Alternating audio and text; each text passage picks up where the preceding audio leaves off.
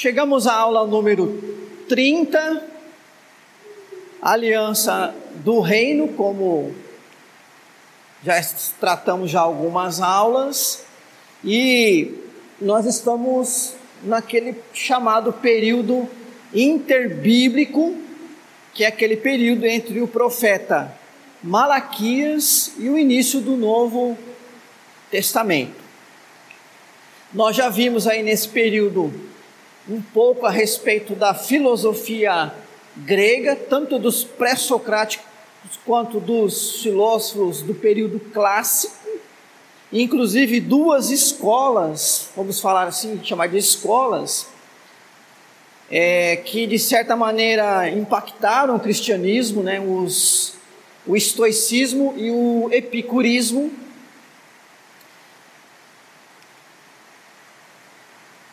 E agora nós vamos ver a respeito do domínio Seleucida.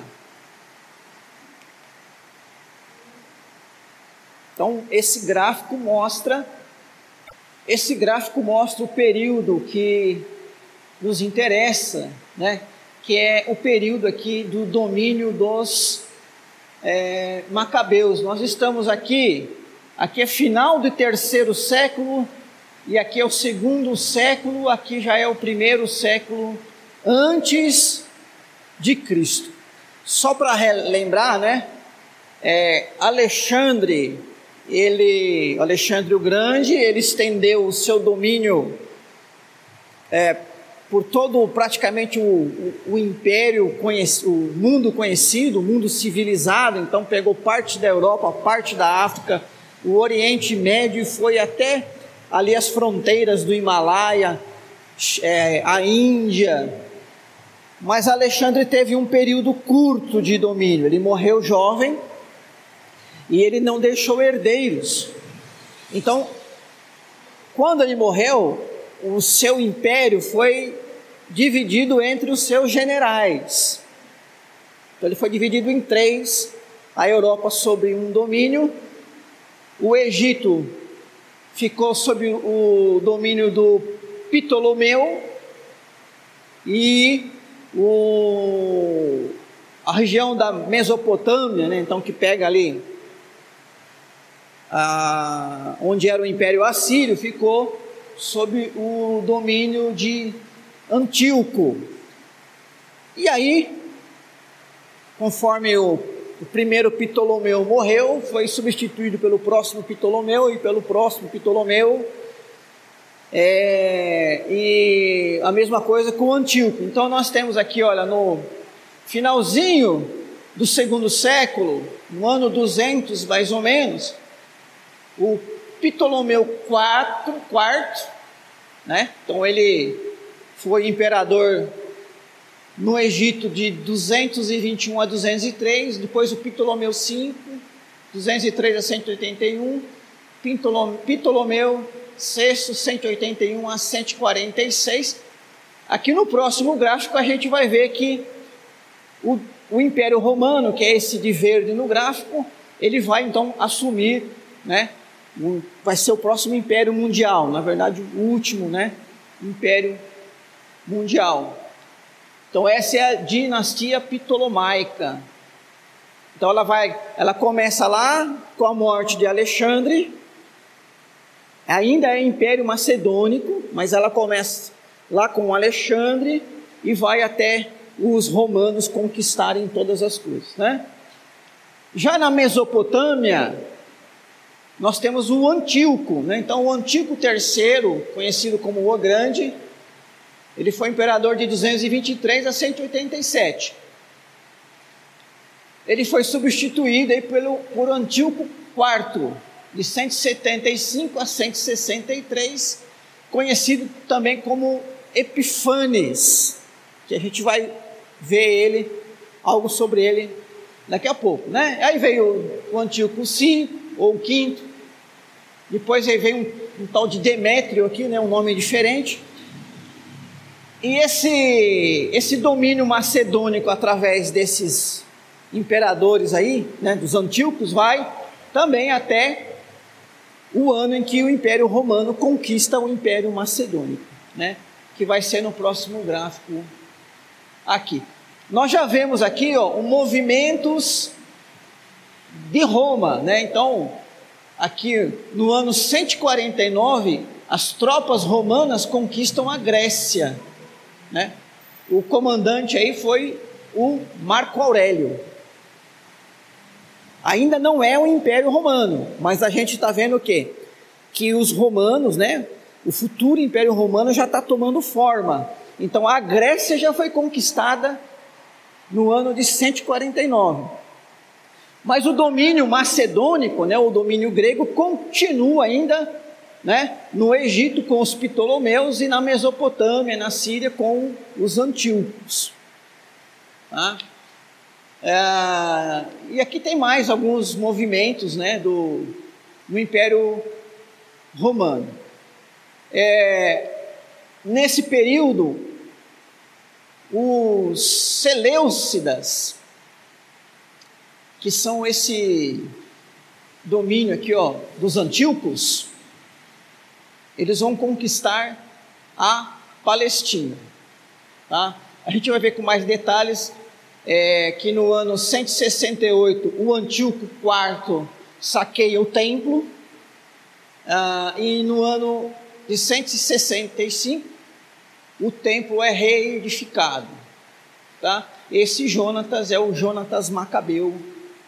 Então, é, é um período aí que a gente vai ver com mais detalhes. Então, a Palestina, e onde está Israel, ela vive um momento de domínio seleucida, né? Então, é o domínio dos macedônicos sobre a Palestina. Muito bem, então vamos falar aí da rebelião dos macabeus. Já falamos a respeito do helenismo. O helenismo não é só a presença de um governo grego. Não, nós somos é, do país tal, mas quem nos governa é o, são os gregos. Não é a presença do helenismo não é, uma, não é apenas uma presença é, de governo, mas é uma presença cultural. Né? Então já vimos nas aulas anteriores sobre a questão do helenismo. Ah, já vimos então que o helenismo teve a tendência de combinar elementos puramente gregos com outros tomados das diversas civilizações conquistadas, que em parte consistia em parar e confundir os deuses dos diversos povos. Então, o, o, o, o que os gregos queriam era levar o que eles tinham de bom, né? É, Alexandre, ele incorporou isso, ele incorporou o entendimento de que a nação mais civilizada, o povo mais sábio e que tinha mais a contribuir era o povo grego. Então, quando ele avança com as suas tropas, ele não quer só conquistar para ser dono, para impor o seu domínio e recolher tributos. Ele quer que as pessoas entendam: Ó, a gente tem muito para ensinar. Se vocês pegarem coisas boas novas, vocês serão pessoas melhores. E não era necessário que as pessoas abrissem mão de sua própria religião ou, ou até mesmo de, da sua própria moral e cultura. Não, você pode continuar e se, se acredita no Deus tal, pode continuar. Mas nós estamos trazendo aqui outras informações, nós estamos trazendo aqui outras ideias né? Ó, você pode continuar é, com a sua maneira aí de ser, mas olha, incorpora as nossas também, né? Então, é, fica difícil depois de um certo ponto você entender o que é realmente puramente grego, né? E o que é algo da cultura local, né? Vamos falar aqui nós brasileiros, né? Nós, é, é, nós temos aqui uma mistura de culturas. Culturas europeias, mas veja, nós temos muitos portugueses, espanhóis, franceses, italianos, que são povos latinos, que têm uma maneira de, de ver a vida diferente, são mais emotivos, né? Ah, são mais relacionais. Mas nós temos também muitos alemães, muitos ingleses, presente no Brasil, holandeses. Esse pessoal, eles são da Europa, mas eles têm uma outra maneira de ser. Quem, quem já lidou com um alemão vindo da Alemanha, um holandês vindo da Holanda, né, sabe a diferença entre um alemão e um italiano. Então, o Brasil tem essa mistura. Aí a gente tem japonês, a gente tem chinês, a gente tem coreano, e tudo isso forma quem somos, brasileiros. Então a gente é uma, um monte de mistura, mas na verdade nós somos um povo que fora daqui tem a sua cultura que é reconhecida como cultura brasileira. E lá fora as pessoas entendem, ah, eles são brasileiros, né? Pela, pela própria língua, mas também pelo jeito de ser. É, e há muita coisa que hoje a gente vivencia que veio da Europa, muita coisa da Europa que veio lá atrás dos romanos e lá atrás dos gregos. Então, é, essa é a dinâmica né, cultural do mundo. Então, é, o helenismo ele foi chegando, tipo assim, não, pode receber a gente aí, a gente não veio aqui para fazer, a gente não veio aqui para brigar, a gente veio aqui para somar. Nesse sentido. Acontece que os judeus, e a gente conhece porque esse entendimento judaico ainda hoje é assim, principalmente da ala mais ortodoxa, o judeu ele procura preservar aquela sua cultura, aquele seu jeito de ser, né? Que ele traz desde lá do Antigo Testamento. Então, os judeus, eles viram o helenismo como uma ameaça fé no Deus único de Israel. Eles não aceitaram esse negócio. Vocês podem continuar adorando o Senhor, Javé, né? O nome que vocês dão para ele aí, né? Não tem problema para a gente, né? Mas a gente está trazendo coisas novas para vocês aqui também, né? Vocês podem continuar aí guardando o sábado, não tem problema, mas a gente está trazendo coisas novas aqui para vocês também. Mas os judeus não aceitaram, né? Os judeus mais é, tradicionais, mais fiéis à, à sua tradição judaica. Certo? É, e olha, lembre-se que nós estamos aqui no segundo século. Isso já é 300 anos depois da deportação para a Babilônia. Então, como que os judeus viveram esse tempo todo já dispersos pelo mundo, nós já falamos da dispersão aqui em aulas anteriores. E eles souberam viver espalhados pelo mundo e preservar o seu modo de ser. Então não é agora que vinha uma proposta assim mais bonitinha, uma proposta mais agradável, que eles iam abrir mão disso. Não, já, nós somos assim. Vocês podem trazer a coisa mais doce que tiver. Nós não abrimos mão disso. Ah, e depois com os romanos vai acontecer a mesma coisa. Quando nós entrarmos no Novo Testamento, a gente vai ver que no ano 70, é, Jerusalém foi destruída completamente, né? foi reduzida a cinzas. Porque os judeus sempre foram intolerantes com o domínio romano, com o domínio de Herodes e depois da linhagem de Herodes, né? Não adianta. Então os judeus viram o helenismo como ameaça à fé no Deus de Israel, o que resultou num constante conflito entre as pressões do helenismo e a fidelidade e tradição do, dos judeus. Não houve um único conflito, né? Falar rebelião dos macabeus. Né? Na verdade, uma série de conflitos, né? Aquela pressão, de um lado, alguém tentando colocar a sua cultura, do outro lado, alguém resistindo à sua cultura. Em 175 a.C., Antíoco IV, que adotou o título de Epifânio, significa Deus manifesto. Então, o cara era um pouco arrogante, né? tornou-se rei do império Seleucida. Então era aquele, aquele império macedônico que governava toda aquela região ali da Pérsia, da Mesopotâmia, né? Ah, da, do Oriente, da Síria, da Palestina tal.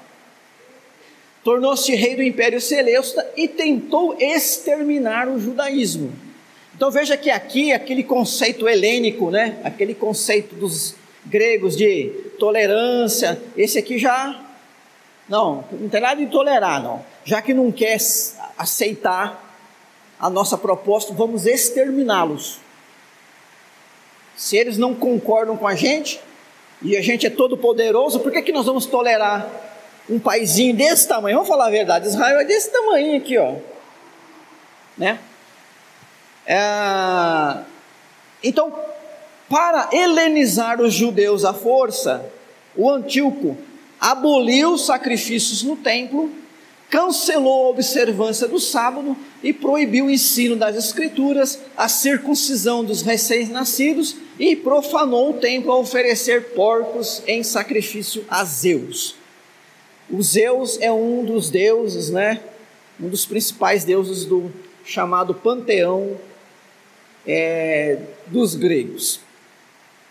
Então, o Antíoco ele foi lá, não. Vocês estão proibidos de observar as principais, né, os principais pontos da sua fé.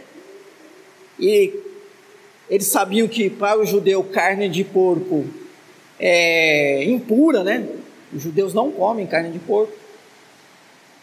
É, e alguns animais, está lá no, no Levítico, alguns animais eram proibidos de ser levados como oferta, né?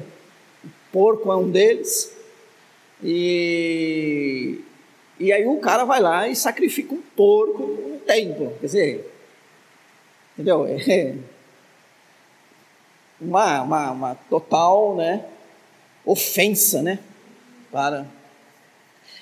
E aí o sacerdote Matatias e depois seu filho Jonas, seus filhos Jonas, Judas, que era apelidado Macabeu, que significa martelo. Então vai dar mais ou menos uma ideia do perfil do sujeito.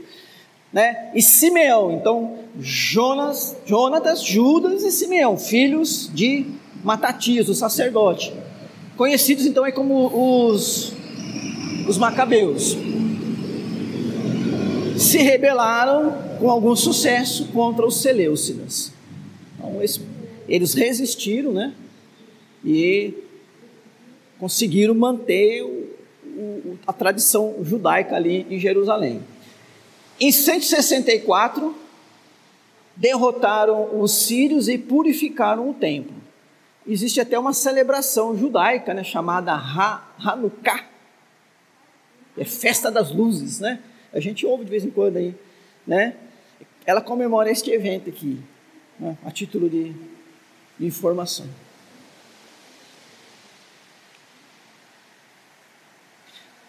O João Hircano, esse já é filho de Simeão, né? Então, nós já estamos na terceira geração, né? Matatias, o filho Simeão, o João, né? João Hircano, que é filho de Simeão, né? Esse já começou a se amoldar aos costumes vizinhos e a favorecer as tendências helenistas no judaísmo. Então, aqui a terceira geração já, né? É sempre assim na família, né? Nunca é 100% as gerações seguintes sempre vão, não necessariamente, não é porque eu sou seu filho que eu vou ter que seguir as suas ideias, né? Esse João Hircano, ele deu uma tendência assim mais helenista, mas os judeus mais restritos à sua tradição se opuseram a isso e conseguiram preservar o judaísmo da influência helenizante, né? Então, mesmo que dentro da própria família tenha surgido esse João Hircano mais tendencioso ao helenismo, não foi sucesso. Então, do ano 160 até o ano 63, então aí por 100 anos praticamente, os judeus reconquistaram o controle da sua terra. Olha só, então, é, apesar do mundo todo estar debaixo, né, o mundo é assim, entre aspas, né, o mundo mais, mais povoado, mais conhecido, estar debaixo do domínio macedônico, tanto pelos Ptolomeus quanto pelos Seleucidas, é, esse pequeno paizinho, né, de Judá ali, essa pequena região de Judá, Jerusalém capital, é, manteve-se independente, tá? E manteve a tradição judaica viva ali, tá? É muito interessante, depois a gente vê para frente, que é nesse período que vai dar esse período que vai do exílio babilônico, em que eles são tirados da sua terra, depois em que eles voltam e ali enfrentam todas essas oposições, tanto no sentido de, de batalhas, de guerras, como no sentido da, da, da guerra contra a cultura, nessa guerra silenciosa que não pega em armas que os principais, as principais seitas, vamos chamar de seitas, ou partidos, né, acho que talvez melhor, partidos do judaísmo vão se formando, né? Então, os saduceus, os fariseus, então a gente vai ver isso também, provavelmente na próxima aula. É, mas os fariseus, nesse período, eles têm um papel muito importante de preservar as tradições, porque eram eles que né, tinha o propósito de guardar a lei, de fazer cumprir a lei rigorosamente, sem a influência, né, sem permitir que influências de povos adentrassem ali. Né? Então, isso mostra que muitas vezes uma boa ideia, ou uma boa iniciativa, ou algo que começa bem, é, não é garantia de que vai terminar bem, porque a única garantia de uma coisa começar bem, é, funcionar bem e terminar bem é, em todo momento, estar seguindo a direção de Deus. Uma igreja pode começar bem e terminar mal. Uma igreja pode ser bem formada e funcionar mal. Né? E, e a gente tem vários exemplos disso. Né? Por exemplo, vamos pegar a própria igreja, a igreja cristã, a igreja universal, chamada igreja católica. Ela não começa do jeito que ela estava no século XVI, no tempo de Lutero e dos outros reformadores. Ela não começa desse jeito. Ela começa uma grande bênção, ela começa debaixo de perseguição, morte, martírio, zelo doutrinário, os primeiros concílios ecumênicos eles acontecem nesse período da chamada patrística. E a nossa doutrina hoje é basicamente o que vem dali, né? Por exemplo, a do, nossa doutrina da Trindade, ela vem do Concílio de Nicéia, do século IV. E ali, ó, quantas heresias não foram combatidas por aqueles grandes homens da fé que muitas vezes a gente acaba criticando hoje, sabe? porque chama de santo. Ah, Santo Ambrósio, ah, São Jerônimo, né? Santo Atanásio, isso é coisa católica. Esses homens foram verdadeiros heróis no sentido de preservar a doutrina. Cometeram erros, porque nenhum deles escreveu como Paulo, como Moisés, inspirado por Deus. Então você pode encontrar alguma coisa nos escritos deles, como nos escritos de Agostinho, né? Mas não é porque são chamados santos que a gente vai dizer, ah, são católicos, são coisa de católico. Não. Mas acontece que os séculos vão passando e a igreja foi a igreja foi se perdendo em meio a um poder. Em meio à riqueza que ela foi acumulando. E o que os reformadores exatamente queriam é: gente, nós precisamos expurgar da igreja tudo que entrou nela que não tem base nas escrituras. A gente precisa voltar ao tempo lá, vamos voltar ao, ao tempo primitivo. É isso que temos que fazer. Porque a igreja começou bem. Começou porque ela começou pelo Espírito Santo, começou ali em Atos 2. Não é? com a descida do Espírito Santo. Começou bem. a gente tem que voltar, e é possível voltar. E então, nesse período, né, nós temos ali os fariseus fazendo essa grande defesa pela preservação da lei. Bom, o que acontece? Em 63, o general, né, Pompeu, romano, general romano Pompeu, conquistou o país e depois Aristóbulos II, o último dos macabeus. Né, então, esse período do domínio dos macabeus termina no ano 63, aliás, é o ano 63, naquele gráfico anterior, é o ano em que o, o, o Império Romano, né, aqui ó, é o ano em que o Império Romano vai dominar aí, passar a dominar é, o mundo, certo? Então é a nossa próxima aula a gente vai falar sobre o domínio romano, não tem muito muita coisa, mas aí nós vamos entrar já praticamente no ambiente do Novo Testamento, porque essa última lição é para a gente falar de fariseu, saduceu, de, dos zelotes, né? É, e do domínio romano ali, porque veja bem, 63, Jesus vai nascer 60 anos depois, né? praticamente nós já temos o ambiente histórico, político, econômico, cultural, religioso para a gente entrar então no nascimento de Jesus, entendendo o contexto que Jesus nasce, que a igreja, que a igreja nasce. Okay? Então, terminamos aí, e com isso nós terminamos o Antigo Testamento também, né? Uma, uma espécie de transição para o Novo.